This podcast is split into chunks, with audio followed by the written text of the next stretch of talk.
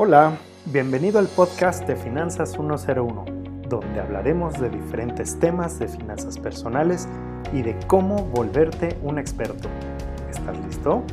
Inhala profundo y abre tu mente, porque empezamos en 3, 2, 1.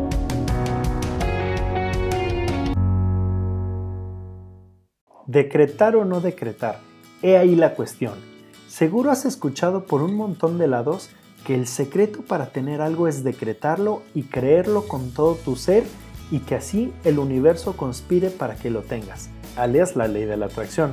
Pero ¿cómo está eso y por qué no funciona siempre? Hace bastantes años tenía una amiga que creía ciegamente en esta ley de la atracción y que cuando quería algo en su vida decía, ya lo decreté, y decretó tener éxito profesional, éxito en las relaciones amorosas y éxito en los ámbitos que quería lograr. Pero no siempre le funcionaba y cuando no funcionaba se consolaba diciéndose que el universo le estaba diciendo que todavía no estaba lista. algunos de los amigos nos causaba gracia que creyera que simplemente por desear las cosas iban a aparecer. También le decíamos que tenía no solo que desearlo, sino también poner manos a la obra para que funcionara y como que no nos creía. Y no me malentiendan, estoy convencido de que el paso uno para lograr lo que quieres en la vida y en tus finanzas personales es desearlo y creerte merecedor. Pero esto no servirá de nada si no le sigue tener un plan para lograrlo. Entonces, en este episodio no vamos a hablar ahorita de cómo creértela y desear el éxito financiero, sino de los pasos que deben acompañar a este deseo para que tengas entonces una oportunidad real de lograrlo. Ojo, como si fuera en algún deporte, la disciplina es importantísima para poder lograrlo. Así que ahí te van. Paso 2. Identifica tu situación actual. Es ese punto en donde estás parado, tu punto A. Paso 3. Establece tus metas, que es ese punto B o a donde quieres llegar. Paso 4 genera un plan de acción, tal cual es como vas a llegar de A a B. Y paso 5, evalúa constantemente lo que te funciona y lo que no y haz ajustes a tu plan de acción para que puedas seguir llegando a tu meta financiera. Recuerda que necesitas tener disciplina para mantenerte enfocado en ese objetivo financiero. Recuerda que la gratificación inmediata, o sea, comprarme mil cositas o premiecitos no presupuestados, te va a alejar de eso de lo que quieres lograr. También haz el hábito de preguntarte si lo que vas a comprar es un activo, o sea, algo que te va a generar dinero, o es un pasivo, algo que solo va a hacer que gastes más, o peor aún, algo que realmente no necesitas. Ahora te voy a poner un ejemplo real para que se pueda entender más fácil.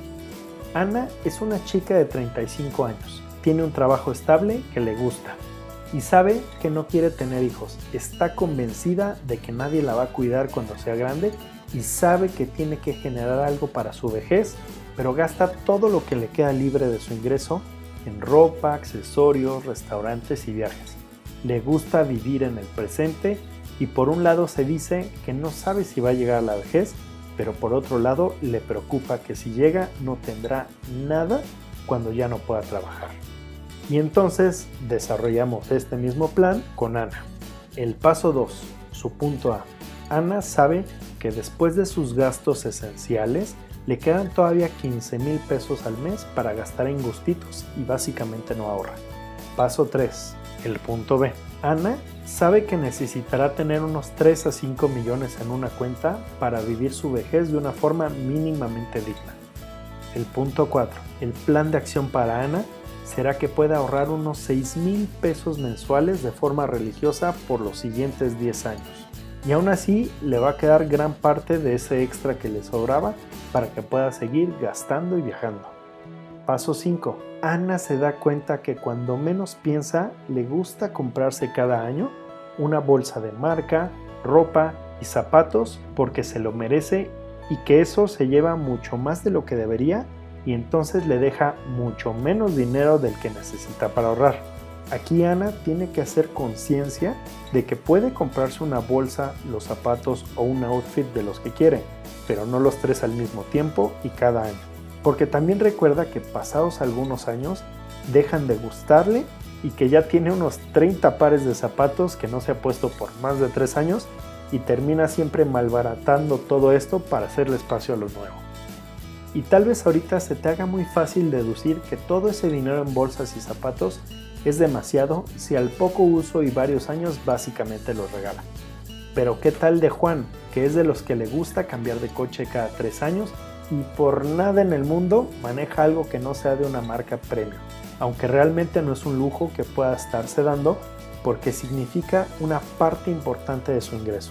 Si te fijas, es un patrón que tenemos que romper y es que esa gratificación inmediata es la que termina saboteando nuestros planes, sobre todo cuando eso que gastamos está por encima de nuestro nivel de vida.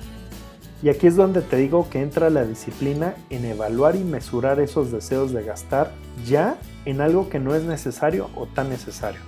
Y vaya que no es cosa fácil, a mí me encanta viajar y siempre tengo que estarme midiendo en mis gastos mientras viajo o si quiero hacerlo más veces al año, ir a un destino que se pueda ajustar a mi presupuesto.